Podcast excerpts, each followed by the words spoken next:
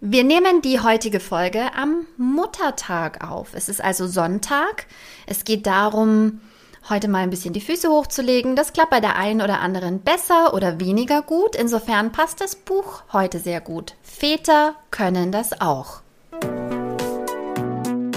Die Leserinnen. Der Podcast über feministische Bücher mit Barbara Christina und Christina Barbara. Barbara, das heutige Buch hast du gelesen. Wie genau heißt das Buch und wer hat es geschrieben?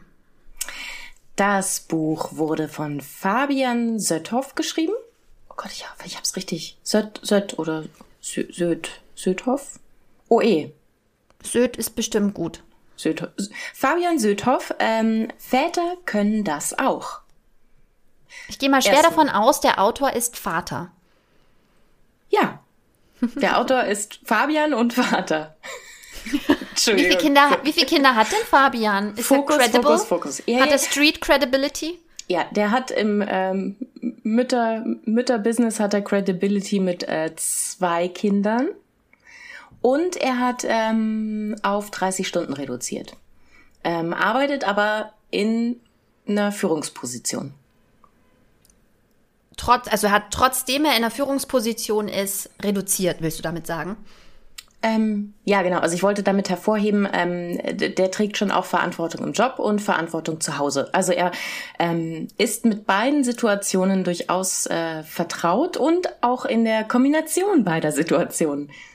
Beziehungsweise okay. in der Überforderung, die beide Situationen zusammen erzeugen. Spannend. Wie bist du auf das Buch aufmerksam geworden, Barbara? Ähm, also, wir haben ja hier einen ganz schönen thematischen Bogen bei unserem Podcast. Ähm, heute Darf ich es verraten? Heute nehmen wir die letzte Folge auf. Das letzte die letzte Buch. Buchfolge zumindest. Wir ja. besprechen das letzte Buch der Staffel. Genau, das letzte Buch der Staffel, ähm, der ersten Staffel, unserer ersten Staffel. Ähm, wir haben ja wirklich einen ganz schönen Bogen gemacht von ähm, einmal die Basics legen, ähm, Mental Load, äh, der weibliche Körper, äh, Frauen in der Politik und ähm, was immer wieder so ein bisschen aufgeblitzt ist bei uns. Ähm, äh, wir verstehen, wo wir wollen auch die Väter verstehen das war, das ist uns ein Anliegen und ähm, deswegen dachte ich, da macht es total viel Sinn, doch jetzt auch mal ein Buch zu lesen, was von einem Vater geschrieben wurde, um da mal in die Perspektive einzutauchen. Ich habe neulich was ganz Interessantes gelesen. Da ging es darum, ob Männer Feministen sein können.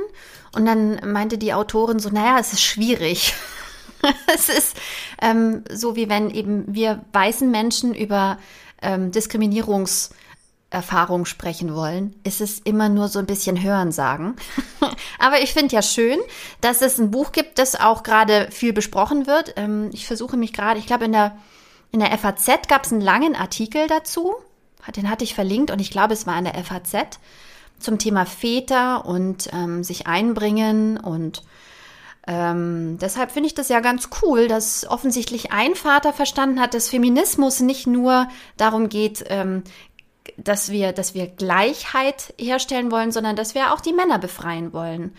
Und dass Männer andere Aufgaben mit übernehmen können. Schöne Aufgaben.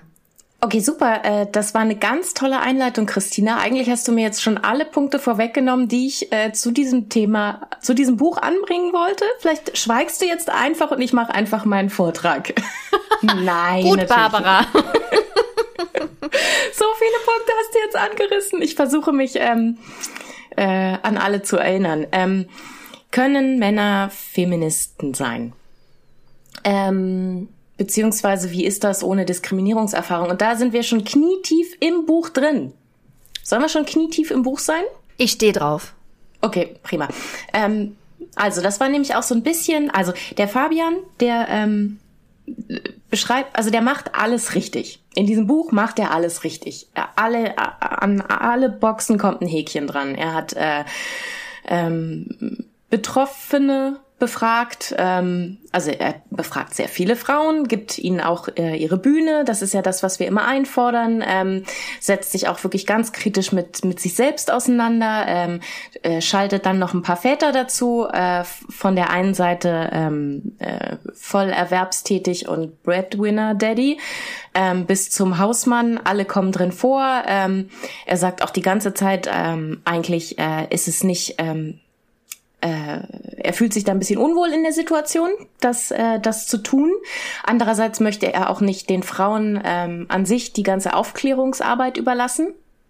Hört, hört. Das, also damit gewinnt er mich schon, aber trotzdem. In a nice ähm, way hoffentlich. Er möchte es uns nicht mansplainen, sondern er will uns unterstützen. Er möchte ja, nicht, dass wir die ganze ja. Last ja, genau, tragen müssen. Genau, genau. Okay. Da auch schon wieder Arbeit, unbezahlte Arbeit leisten zu müssen. So. Mhm.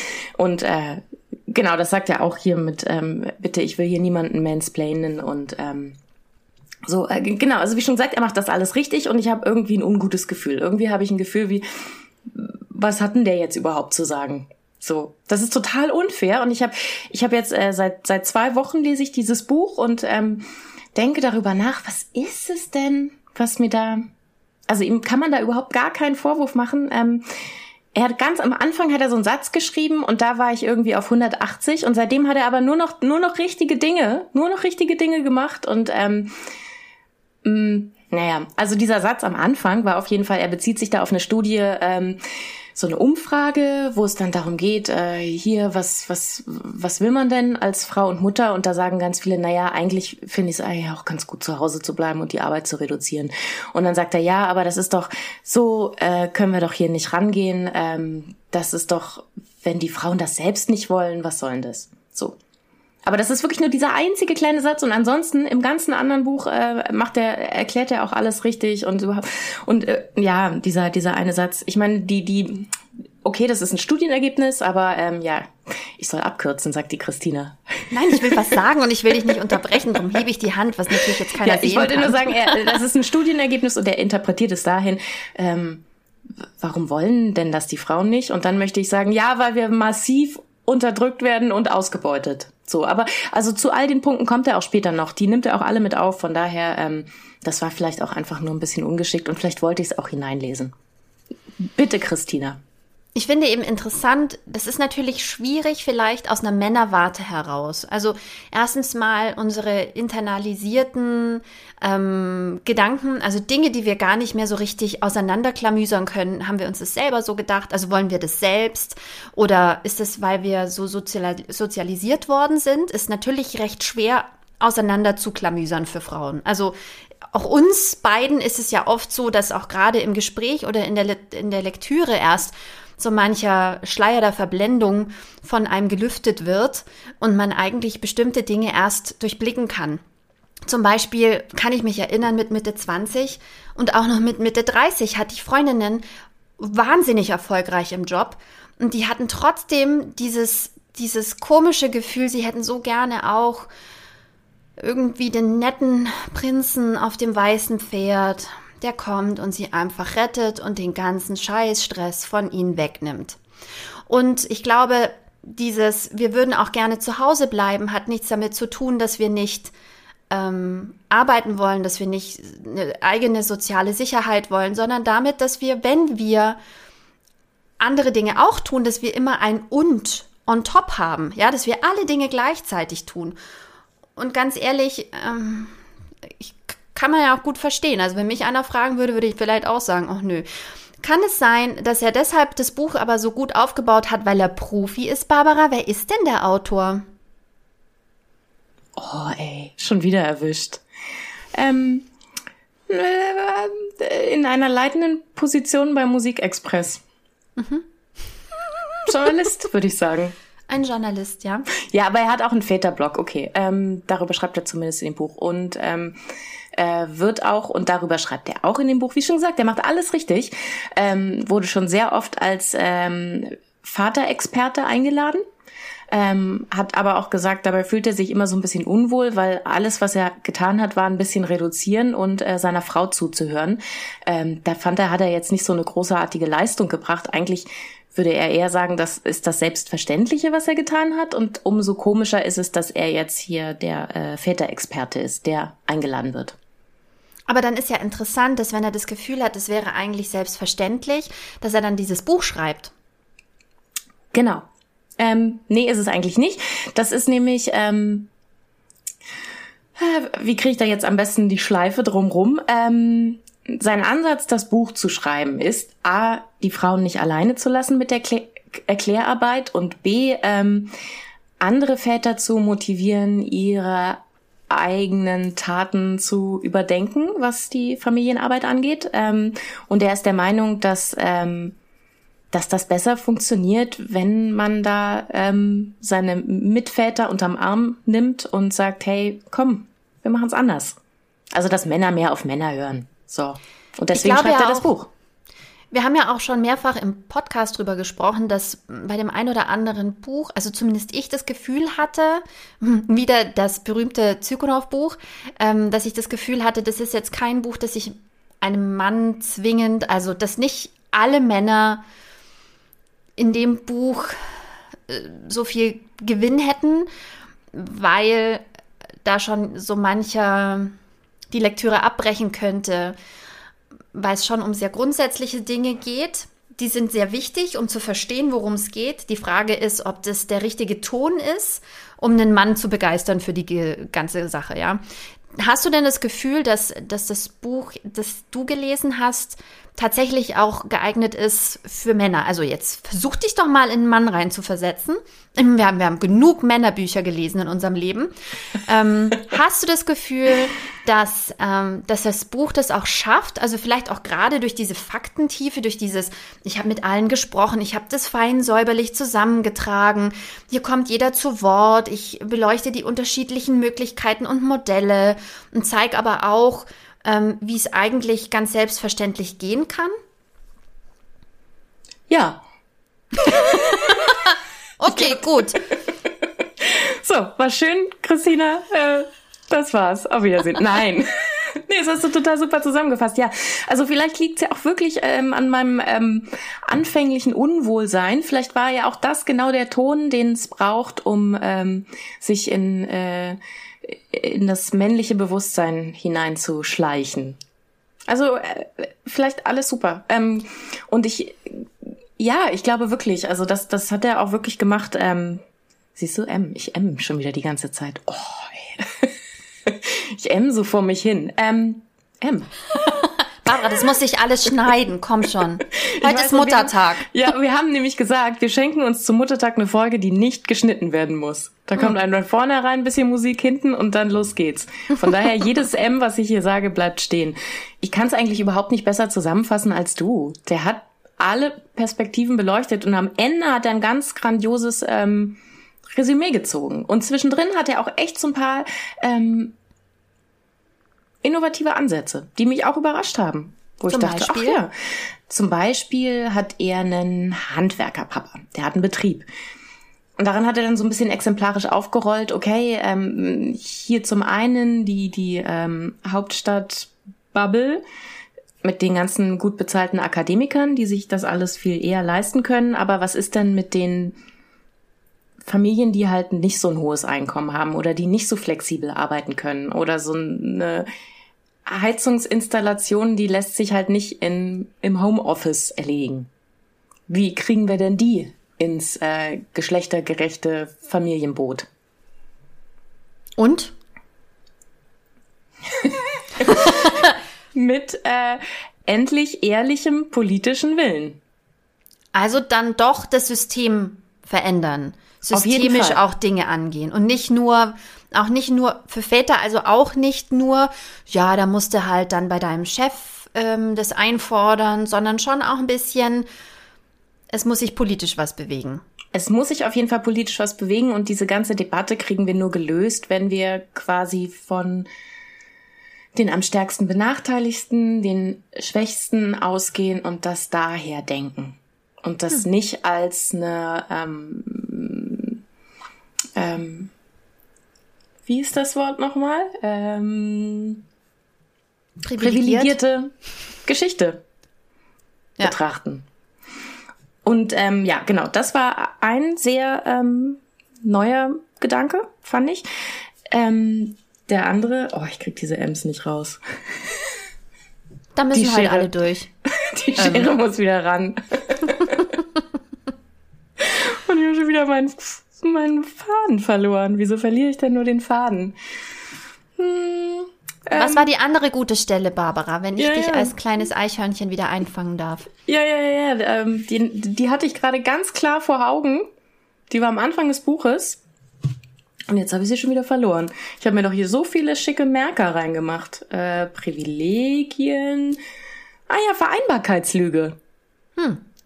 Das fand Sehr ich sehr gut. schön. Also, na gut, das war jetzt nicht so innovativ, aber darüber reden wir ja eigentlich die ganze Zeit. Aber es ist sehr schön, dass er das auch nochmal bringt, ähm, dass nämlich eine Vollzeit-Arbeitstätigkeit und eine Familientätigkeit überhaupt gar nicht vereinbar ist. Also sind wir mal ehrlich, dieses gesamte Arbeits- und Familiending, das ist eine Vereinbarkeitslüge, der wir irgendwie aufsitzen. Ja, und die wir aber dann mit Potenzfeminismus wieder allen jungen Frauen ähm, eintrichtern und sagen, you just have to get your ass up. Ähm, du kannst es alles schaffen. Du kannst toll aussehen, super Entrepreneur, sein, bist halt Schmuckdesignerin oder machst einen Online-Kurs und ähm, wuppst nebenher drei Kinder und hast alle in Naturfarben im ähm, super Look in deiner tollen Altbauwohnung. Ich äh, entdecke da ein ganz klares Feindbild, Christine. Nein, im Gegenteil, es ist doch ein tolles Leben. Die Frage ist nur, ähm, und das hast du ja auch gesagt, und das finde ich, das klingt nach einem guten Buch, weil er eben auch genau das sieht und auch darüber schreibt. Das äh, sagt ja auch Alexandra Zykonow. Oh mein Gott, wir zitieren sie schon wieder. Ja, Das- und zwar nicht nur in meiner Garderobe heute. Ha? Ich habe den Alexandra Zikonow Gedächtnislook. Ich habe eine gestreifte Bluse und rote Lippen. Oh ja. Sie hat es geschafft. Sie hat einen Signature-Look kreiert. Wow. Ist der Power-Look. Aber sie sagt ja auch, dass es wichtig ist, dass wir privilegierten Frauen Vorreiterinnen sind und ähm, auch die, unsere Männer, unsere Privilegierten in guten, Posi- guten sicheren Bürojobpositionen, dass die mitziehen sollen und dass wir das dann aber auch von unten her mitdenken müssen. Ich habe gerade angefangen mit ähm, Against White Feminism. Das ist auf jeden Fall, ähm, da müssen wir nochmal voll über unsere Privilegien nachdenken. Und ich dachte so, wow, unser ganzer Podcast ist äh, aus einer sehr privilegierten Warte heraus. Aber ich glaube, weil wir auf dem Weg sind. Also da tief und alle mitzudenken, ist nicht einfach. Mm, Wir, wir versuchen es. wir sind dran. Ja, also äh, Stichwort Privilegien. Da fand ich es ganz spannend. Ich weiß nicht, ob er das so klar gesagt hat oder ob er das nur in meinem Kopf gesagt hat, dass es schwierig ist, sich das von jemandem anzuhören, der in seinem Leben noch keinerlei Diskriminierungserfahrung gemacht hat. Als weißer Mann, was sollte passieren? Er schreibt dann auch von einem ähm, Autor, der ist äh, auch weiß und männlich, aber auch schwul. Der äh, hat zumindest dahingehend ein paar Erfahrungen gemacht und ähm, kann sich da für mich gefühlt so ein bisschen besser einfühlen.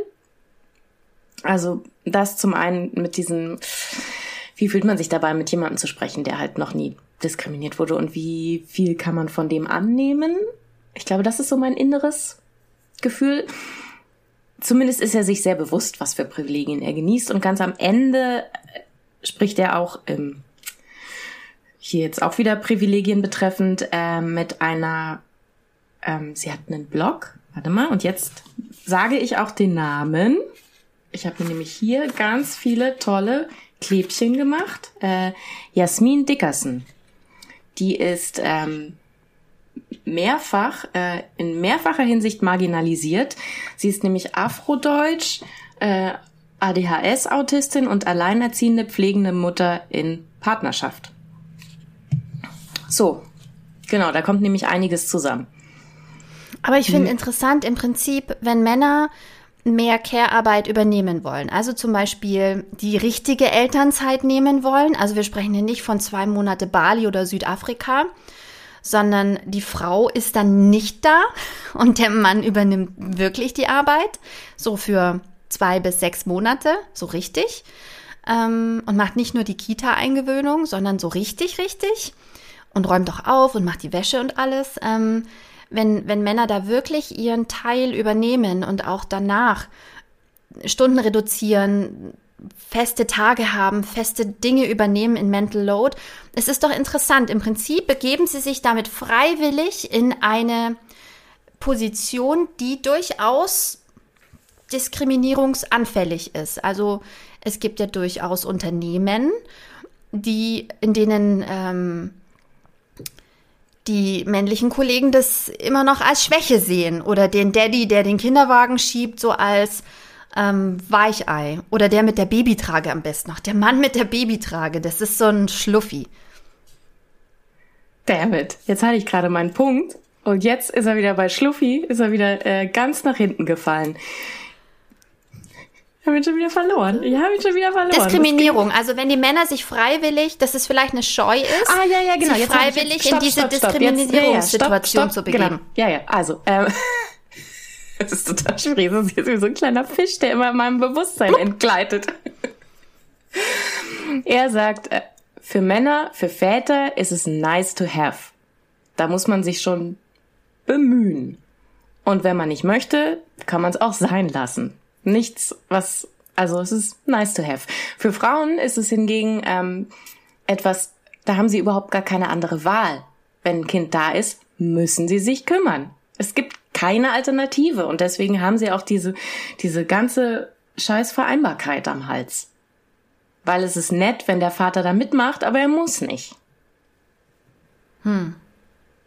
Das war und wie gesagt, er muss ja Gedanke. dann teil, er muss ja dann sich selbst ähm, was abschneiden von seiner Freiheit, also freiwillig. Also es ist ja ein viel bewussterer Schritt. Wir fallen ja einfach rein in dieses Loch, wenn wir aus dem Krankenhaus kommen und irgendwann feststellen, wenn wir aus dem aus den aus den äh, sehr körperlichen äh, Zeiten des Wochenbetts irgendwie einigermaßen rauskommen und merken, oh, das bleibt so. Dieses Baby wacht immer, immer auf und es hat immer, immer Hunger und es geht ah, nie wieder und weg. ich habe nie wieder Feierabend oder Nein, Urlaub. Ich kann einfach nie wieder einfach nur weggehen und nicht verantwortlich sein. Ich bin die ganze Nacht verantwortlich und ich bin auch den ganzen Tag bis auf eine Stunde verantwortlich für alles. Wirklich? Ähm, und Männer können das ja sehr bewusst entscheiden, ne? aber die müssen dann auch sehr bewusst sich das sozusagen abschneiden, die Freiheit. Ist es schmerzhaft? Schreibt er darüber? Ähm, also er schreibt zumindest darüber, dass klar könnte man jetzt darüber sprechen, was Männer alles gewinnen, wenn sie sich in der Familienarbeit einbringen und wenn sie ähm, mehr zu ihren Emotionen stehen und all das, was wir ja auch schon, worüber wir ja schon gesprochen haben, dass es ja durchaus Vorteile gibt ähm, für Männer, da mal äh, die Perspektive zu wechseln. Andererseits sagt er auch, hey, es geht hier um Menschenrechte. Es geht verdammt nochmal um Menschenrechte und gut, schön, wenn es Vorteile gibt, aber ansonsten ist es auch unsere Aufgabe zu gucken, dass wir gegen Diskriminierung sind. Und noch wichtiger gegen Diskriminierung in der eigenen Familie und in der eigenen Partnerschaft. Und jeder sollte es tun. Das fand ich wirklich sehr gut gesagt. Menschenrechte hat mir an dem Punkt sehr gut gefallen.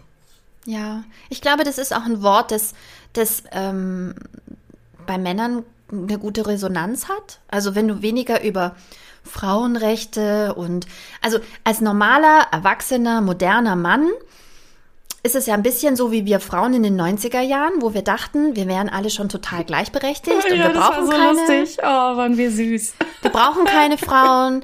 Ähm, wir sind doch Quote. eh hier Top of the Pops und ähm, wir können bauchfrei tragen, wir sind Girlies und wir haben Girl Power und wir haben die Spice Girls und ähm, alles, alles ist ganz toll und wir dürfen sexy sein und frei. Ähm, und ich glaube, ein bisschen ist es so auch bei den Männern, dass sie denken, sie sind total woke, weil sie ja auch Windeln wechseln und auch mal mit dem Kleinen auf den Spielplatz gehen. Und ähm, ich glaube auch, dass, dass moderne Männer nicht, nicht Diskriminierung, Diskriminierung aktiv machen. Also deine, dein Mann, mein Mann, so, ne? Also Männer in unserem Freundeskreis würden jetzt nie sagen, ah, die Schneggi, die hat hier, ähm, die kriegt dann weniger Geld und so, ne? Also das glaube ich nicht. Ich glaube ans Gute Menschen. Ähm, aber ich glaube, dass einfach da eigentlich noch viel mehr Luft nach oben ist, was Männer nicht sehen.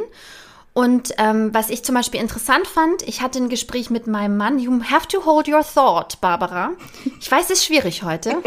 Es liegt auch an der Uhrzeit. Es ist 17 Uhr an einem Sonntag. It's not easy. Aber ich habe ein Mittagsschläfchen gemacht. So, ich hatte ein Gespräch mit meinem Mann.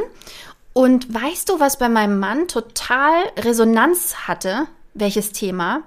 Weil wenn ich mit ihm über Gleichberechtigung von Frauen und Feminismus spreche, dann sagt er immer, ich diskriminiere doch keinen und ich bin nett und ich bin ein offener, moderner Mann.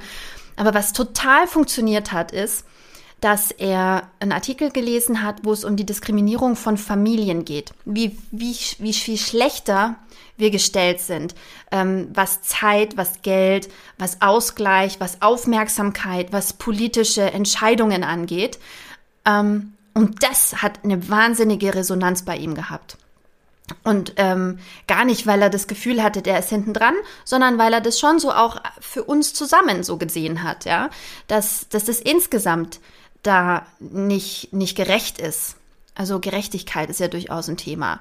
Ähm, insofern fand ich ganz interessant, dass das bei ihm so ähm, auf so einen, auf so einen ganz interessierten Boden gefallen ist, sozusagen. So ein bisschen wie mit diesem Wort Menschenrechte. Und vielleicht, weil du diesen Satz, der ist dir so aufgestoßen, aber vielleicht ist dieser Anfangssatz ein ganz guter Door-Opener, so eine niedrige Schwelle, über die Männer dann doch einigermaßen bereitwillig in das Buch reingehen Weißt du, so nach dem Motto, ja, habe ich auch so erlebt, dass sie es alles auch voll anstrengend finden und am liebsten würden die zu Hause bleiben und so. Ähm, und dann hast du so eine niedrige Schwelle und ziehst die rein und dann lesen sie das alles andere noch, damit so ein paar Schalter umgelegt werden. Du hast natürlich total recht. Ähm, der Gedanke, den ich gerade gehalten habe, ich habe ihn wirklich, also ich habe dir zugehört, fand ich super. Ähm, das war, Zitat, bei Männern gibt es kein Wissensdefizit, es gibt ein Handlungsdefizit. Tada! Also die wissen schon alles, aber das umzusetzen ähm, ist schwierig, weil es nämlich auch eine Anstrengungsvermeidung gibt. Klar, es ist die Hölle, wenn man irgendwie den Familienausflug planen muss und die Picknicktasche planen muss und dafür einkaufen muss und äh, den, die, die, die Wegkarte raussucht und schaut, wie das Wetter wird. So. Aber trotzdem muss es irgendjemand machen und am besten macht man es zu zweit, weil dann ist diejenige, die es gemacht hat, auf dem Ausflug nicht total im Arsch. Ja, wobei da wären wir wieder bei Mental Load und bei der, bei der, bei der Kategorisierung von Aufgaben und diesem, mache ich das täglich, wöchentlich, stündlich, in welchem Umfang? Ne? Ja, ja. Also Karte raussuchen und nach dem Wetter checken, ne? Null Problemo. Reifendruck checken und freie Straßen. Ja, okay, dann war das vielleicht ein schlechtes Beispiel, aber worauf ich hinaus wollte, war, dass mhm. ähm, dass das schon, also er spricht da auch von sich, er weiß das schon, aber manchmal hat er auch keinen Bock, das zu tun und guckt einfach weg. Und das finde ich auch geil. wirklich ganz, ganz sympathisch, dass er das so sagt. Und dass er da auch versucht, an sich selbst zu arbeiten. Aber je tiefer er sich in das Thema einarbeitet, desto mehr fällt ihm auf, was er alles nicht macht. Und dann muss man es ja machen und dann manchmal macht das auch einfach nicht. Also er, er outet sich und seine Paternal Underperformance. Ja, Genau. Das ist doch ganz sympathisch. Aber guck mal, dann je mehr du von diesem Buch erzählst, habe ich, das, habe ich das Gefühl, dass wir wirklich nicht die Zielgruppe sind. das ist doch eigentlich ganz geil. Ja, aber das ist wirklich eine ganz tolle Zusammenfassung, wenn man sich mal kurz in einem Buch mit diesem gesamten Komplex beschäftigen möchte, kann man das machen. Er hat da auch so ein, so ein, so ein Stichwort, einen Glossar quasi und also alle Buzzwords kommen drin vor. Und er hat natürlich auch mit Patricia Camarata gesprochen und mit Alexandra Zykonow und mit allen, mit denen man da so sprechen sollte heutzutage. Und alle, alle Wörter von ähm, Mental Load und äh, whatever, Elternzeit. Na gut, das ist jetzt vielleicht ein schlechtes Beispiel, aber hinten, also die kommen da wirklich hier, Gender Care Gap und äh, Gender Pay Gap und kommt alles drin vor. Das ist also das Väter-Männer-Pendant zu Sophie Passmanns Alte weiße Männer. Also praktisch das genaue Gegenteil. Ja, ich habe Weiße Männer noch nicht gelesen. Jetzt kommt's raus. Aber es ist ein gutes Nachschlagewerk. Also man muss es auch eigentlich nicht am Stück lesen. Man kann auch immer mal wieder so reinschmökern nach den Überschriften. Das Wenn klingt auf so, jeden oh, Fall das, nach einem Männerbuch. Das, was die Frau da gerade gesagt hat, das habe ich nicht so ganz verstanden. Ich gucke noch mal kurz nach, was das Wort bedeutet. Ah ja, da hat er auch mit einer Expertin gesprochen. Fantastisch. Jetzt bin ich wieder dabei in der Diskussion. Ganz geil so. Ja, es kannst auch querlesen, Bro. Nimmst du einfach mal das Buch, legst es auf den Nachttisch, hast du schon zehn Punkte. Also äh, Gruß geht raus an alle Männer, die diesen Podcast hören, alle Väter. Ähm, legst du dir das Buch einfach schon mal auf den Nachttisch. Deine Frau wird dich allein dafür schon lieben. Und wenn du dann ab und zu auch noch mal ein bisschen reinliest, kannst du auch ein bisschen querlesen oder wenn sie mal sowas fallen lässt, dann, dann bist du auf jeden Fall schlauer. Das klingt doch voll gut. Mhm. Wofür ich ihm auf jeden Fall sehr dankbar bin, ist ähm, eine, eine persönliche kleine Rechercherunde, die ich in Folge der Lektüre gestartet habe. Und zwar hat er das nur in so einem ganz kleinen Nebensatz mal fallen lassen und dann ist das, dann ist die Eichhörnchenherde mit mir durchgebrannt. Also es ging darum, dass es im äh, Westen und im Osten einen, einen großen Unterschied im Gender Pay Gap gibt. Der ist im, im West, äh, in Westdeutschland sehr viel größer als in Ostdeutschland. Dann meinte er, das liegt auch an der Familienpolitik der DDR. So, und dann ging's weiter. Und dann war ich so, aha, Familienpolitik der DDR? Da gehe ich doch mal rein. Und dann habe ich da Sachen gelesen, wo ich dachte, ach, wieso gibt's denn das? Also wirklich? Was? Ach, das ist aber innovativ. Da, darf ich mal, ich habe mir so einen ganz kleinen Spickzettel gemacht. Ja? Tu es, Barbara, tu es. Eine kleine Exkursion. genau, mit, mit einer kleinen äh, Einspielmelodie. Du, du, du, du. Exkurs. Du, du, du, du. Und also, ich will da auch wirklich überhaupt niemandem auf die Füße treten. Wir wissen alle, dass das DDR, dass die DDR ein schlimmes Regime war. Das, also das, da, da will ich überhaupt nicht reingehen. Ich, es ging mir nur um einige ähm, äh, Dinge in der Familienpolitik, die ich wirklich ganz toll fand. Also es fing schon damit an, dass ähm, DDR und BRD beide 1949 mit einem neuen Grundgesetz gestartet sind. In der BRD wurde auch aufgenommen, ähm, Frau und Mann sind gleichberechtigt. Trotzdem gab es da noch sehr viele, sehr viele Gesetze, die all das behindert haben. Ähm, in der DDR wurde das auch gesagt, sie sind gleichberechtigt. Und zudem gab es den Zusatz, und alle Gesetze, die das behindern, sind ab sofort aufgehoben. Ha, sie haben sich quasi ein neues Grundgesetz gegeben. Und äh, eine neue bürgerliches Gesetzbuch, BGB, genau. Und ich habe auch gerade gelesen im Zuge dieser Abtreibungsgeschichte, dieser, dieses ähm, Grundsatzurteils in den USA, dass es das in der amerikanischen Verfassung nicht gibt, dass Männer und Frauen gleich sind oder mhm. dass alle mhm. Menschen mhm. mhm. gleich und sind. Na gut, ich muss euch jetzt vielleicht alle nicht mit, mit Zahlen, da bin ich auch, naja, gut, du kennst mich. Ich höre einfach auf mit den Zahlen. Ähm, nur so viel. Die Ausrichtung der DDR war auch, ähm, sagen wir es jetzt mal, positiv ähm, in der äh, Geschichtsschreibung der Sozialisten, die ja schon Ende des 19. Jahrhunderts eine Gleichberechtigung der Geschlechter gefordert hatten. Ähm, weitergeführt worden. Wenn wir jetzt ein bisschen äh, realistischer sind, ähm, hatte die DDR ja große finanzielle Probleme und brauchte deswegen jede Arbeitskraft, die sie kriegen konnte. Und da war es auch sinnvoll, ähm, die Frauen mit einzubringen.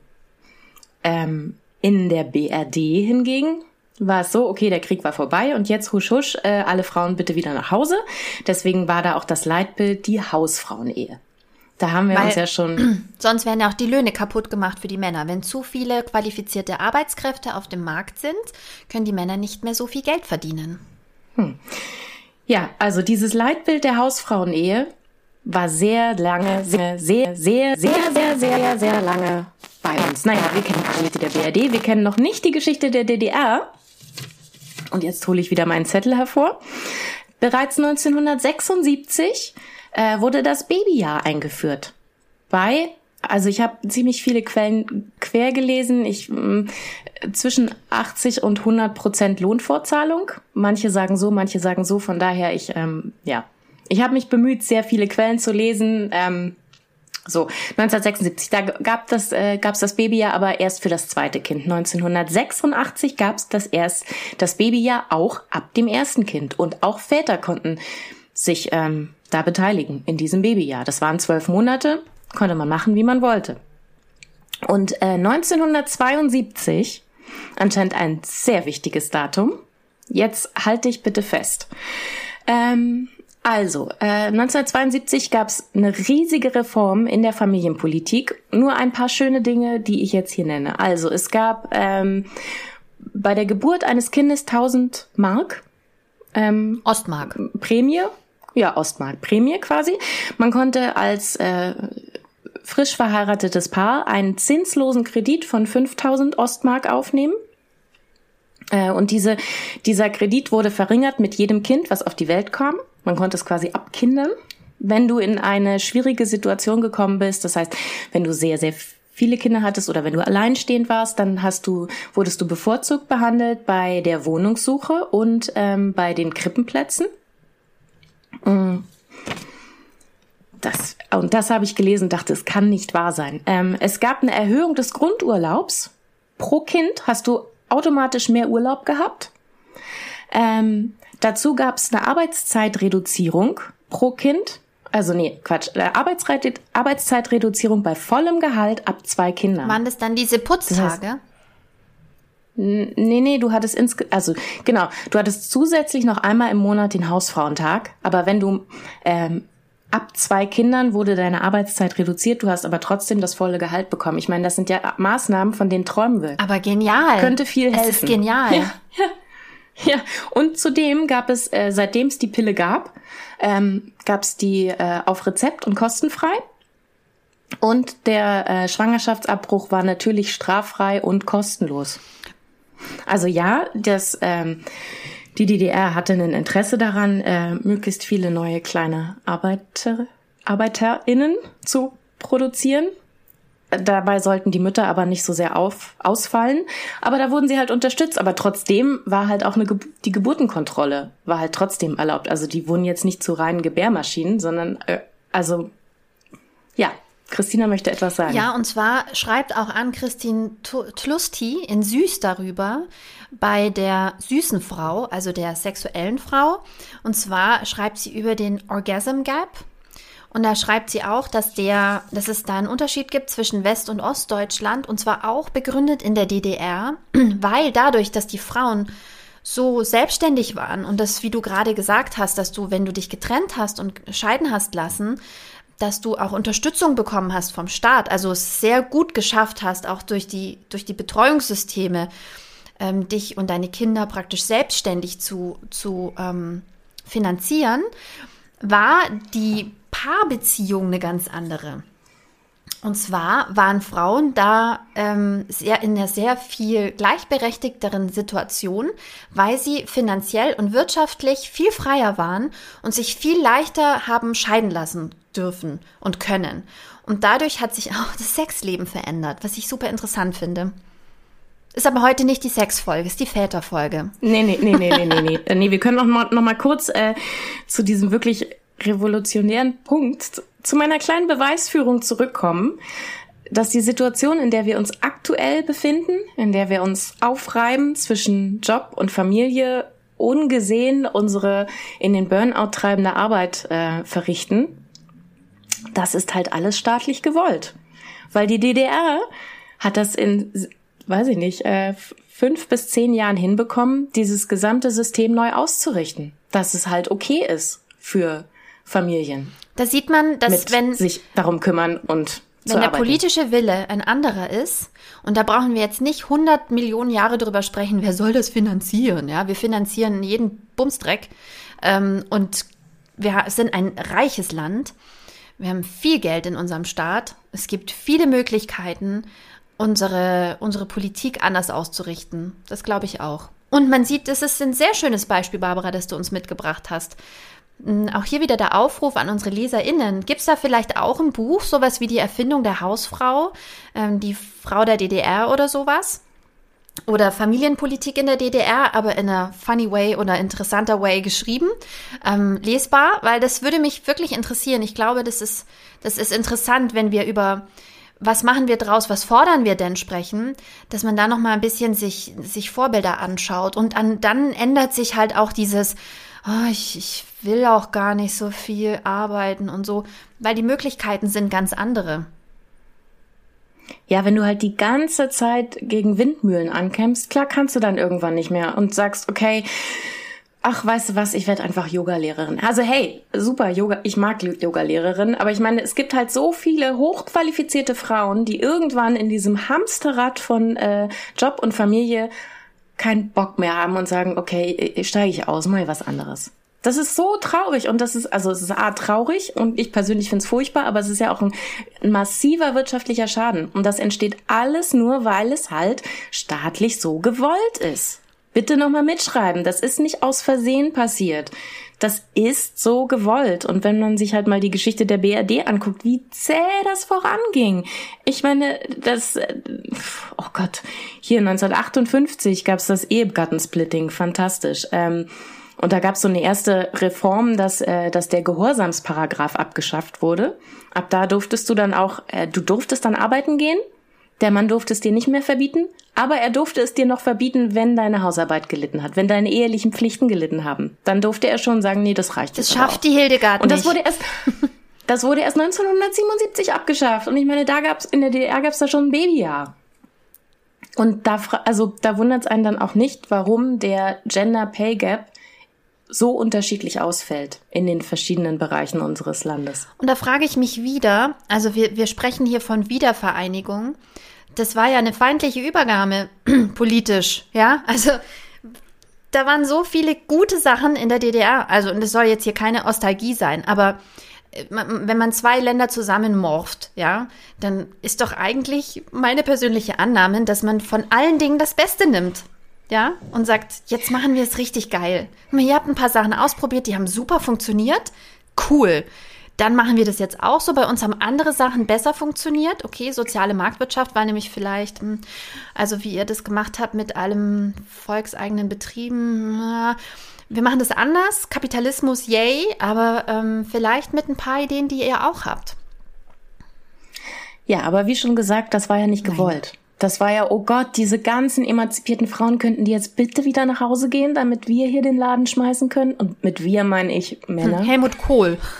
damit Helmut Kohl den Laden schmeißen kann. ja. Das so dicke, was. große, bockige Kind. Ja, und, und so ist es, so ist es auch immer noch. Jedes Mal, wenn man sich fragt, hä, wieso geht denn das nicht schneller? Dann liegt es daran, es soll nicht schneller gehen.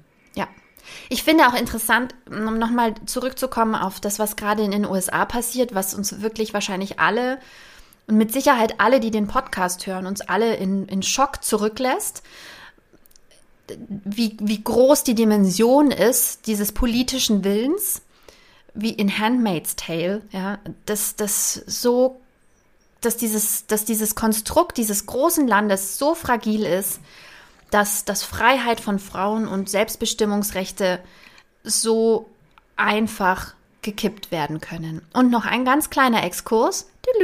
Exkurs. Ich möchte, da, ich möchte da auch noch was ja, zu sagen. Ich, ich möchte, noch, aber ich möchte ja, noch einen Punkt machen zu diesem Thema. Und zwar ähm, ist mir aufgefallen, dass sehr viele Ruth Bader Ginsburg zitiert haben die ich natürlich auch sehr schätze und alles, was sie getan hat. Aber ich möchte an dieser Stelle noch mal einmal kurz daran erinnern, dass Ruth Bader Ginsburg mehrfach Krebs hatte, super fit war ja und super fashionable und so, aber ich war wirklich sehr alt.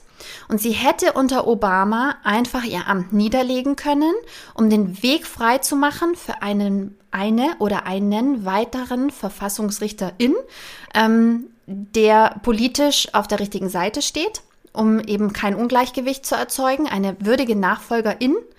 Und sie hat es nicht getan. Sie dachte, sie ist unsterblich. Und dann ist sie gestorben unter Trump. Und jetzt haben wir den Salat. In, insofern, ich finde, das sollte man kritisch im Hinterkopf behalten. Ja. Hm. Gut. Hm. Und jetzt wollte ich noch was zu der ähm, Abtreibungsdebatte hm. sagen. Nur noch mal, also ähnliche Beweisführung, äh, wie ich sie jetzt gerade zu unserer aktuellen Familienpolitik hatte. ähm, wenn es wirklich darum ginge, dass möglichst viele Babys auf diese Welt kommen sollen, dann würde es auch jahrelangen Mutterschutz geben und sehr viel Geld, damit man zu Hause bleiben kann, um sich um seine Kinder zu kümmern. Es würde sehr viele ähm, Kinderbetreuungsplätze geben, hochqualita hochqualitative äh, Betreuungsplätze. Und jeder würde sagen, Mütter leisten so etwas Großartiges, lasst sie uns ähm, wertschätzen und ihre Leistung anerkennen. Und bezahlen. Sowas. Und wenn sie und dann noch ja, ja, mehr machen wollen, weil sie geile und die Ideen, Paraden die sollen so. Geld kriegen, und zwar alle, die Sorgearbeit und Pflegearbeit leisten sollen, gutes Geld bekommen und wenn Sie darüber hinaus noch geile Ideen haben und tolle Sachen machen wollen, können Sie das ja trotzdem machen. Ich kann trotzdem noch Entrepreneur sein, aber ich muss es nicht. Ich habe Freiheit. Genau, und sie, sie bekommen auch, und sie bekommen auch genügend Zeiten, um äh, sich um sich zu kümmern, um sich mal auszuruhen und wissen aber auch, ihre Kinder sind in dieser Zeit äh, ganz, ganz toll versorgt. Genau. Würde es wirklich um die Kinder gehen, wäre das der Zustand. Ist es aber nicht. Die USA haben immer noch überhaupt gar keinen Mutterschutz. Nicht mal das, nicht mal das. Die einzige Absicht, die dahinter steckt, ist, Frauen wieder nach Hause zu verbannen, mundtot zu machen. Und es geht um Macht. Es geht einzig und allein um Macht und um Destabilisierung der Bevölkerung. Keine Ahnung, warum man solche Ideen vorbringt. Aber es geht nicht um die es Kinder. Es geht um Geld, Barbara. Es geht darum, dass die reichen Leute reich bleiben wollen. Die reichen weißen Männer wollen reich bleiben. Denn es geht hier nicht um weiße Frauen, die nach Hause geschickt werden. Es geht um die armen Frauen. Und ähm, die, die Frauen, die, die People of Color, ja, die kein Geld haben, die ihre Geburten privat bezahlen müssen, weil sie haben nicht nur keinen Mutterschutz, Barbara, sie haben eine enorm hohe Müttersterblichkeit in einem westlichen mhm. Land. Mhm. Ich würde mich in Grund und Boden schämen, wenn ich der Präsident oder die Präsidentin wäre. Das ist zum Kotzen zum Kotzen.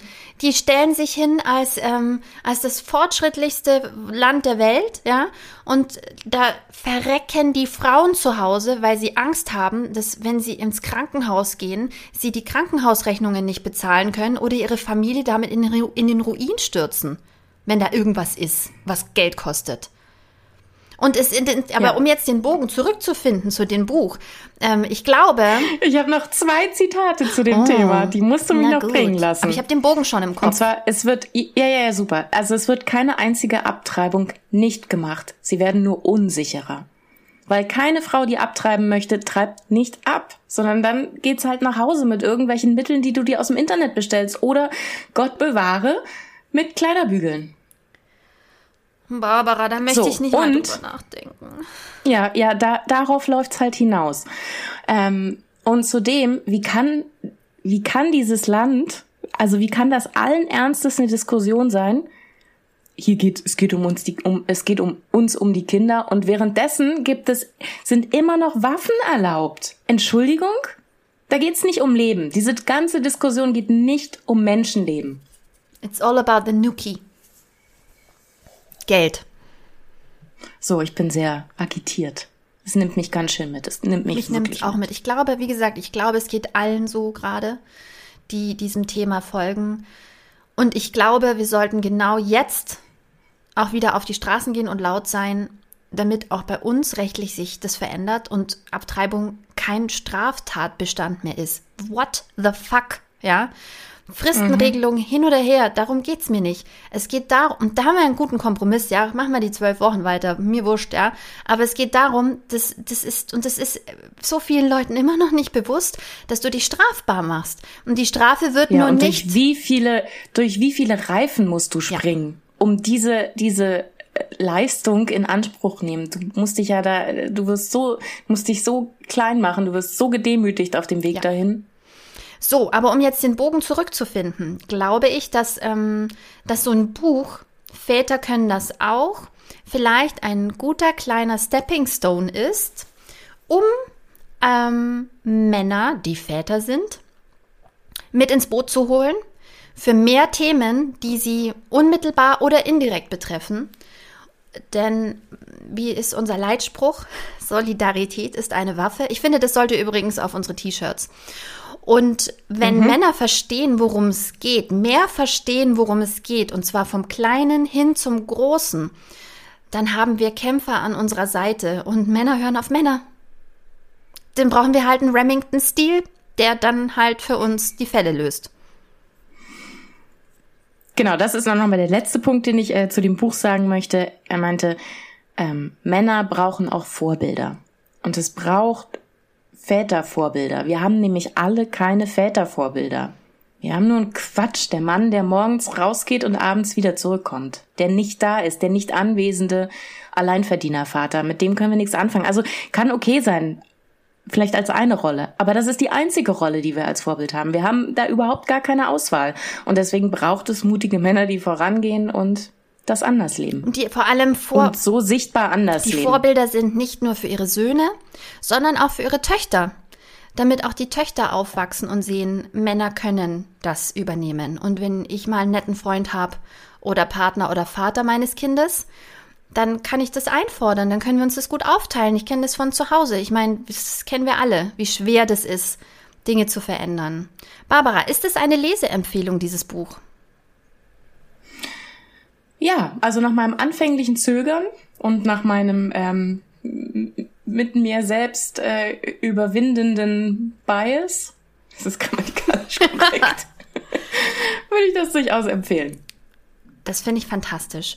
Dann sag doch noch mal ähm, Titel, Autor und Verlag. Fabian Söthof, Väter können das auch, vom Kösel Verlag. Sehr gut. Das heißt, ähm, du kannst das Buch natürlich besorgen für dich oder vielleicht sogar noch besser für deinen Partner. Legst es ihm auf den Nachttisch, schenkst es ihm. Zum Vatertag. Der, war schon, der ist ja jetzt bald. Schon. Ach, der war schon? Nee, der kommt Nein, doch, Christi nein, Himmelfahrt. Ja, ja, perfekt, ja, ja, perfekt. Ähm, ja, kommt ins Bierwägelchen schön. rein. Sehr schön. Äh, nee, zum Frühstück. Zum Frühstück dazu. Und dann kann das schon zu Hause lassen. Nicht, dass das noch aus dem Bollerwagen fällt. Liebe Grüße auch an Fabian, falls er sich erinnert. Wir haben mal Silvester zusammen gefeiert und jetzt versuche ich gerade zu rekonstruieren, in welchem Jahr das war. Es gibt ein Beweisfoto, das ich auf Instagram posten werde. Und über meinen Ex-Mann lege ich einen schwarzen Balken. Aber vielen Dank an Jan, der das Bild mir zur Verfügung gestellt hat. Liebe Grüße, Fabian. Und deshalb ist klar, musste auch Barbara das Buch lesen. ich bin ja befangen. Gut, dann würde ich mal sagen, wir verabschieden uns. Ja, das war das letzte Buch der ersten Staffel von du. Die Leserinnen. Ich weiß, ihr seid traurig, aber don't worry, es gibt noch eine Abschlussfolge der Staffel. Ja, und wir nehmen uns jetzt ein bisschen Zeit und äh, lesen noch mehr Bücher und dann kommen wir wieder. Bye. Bye.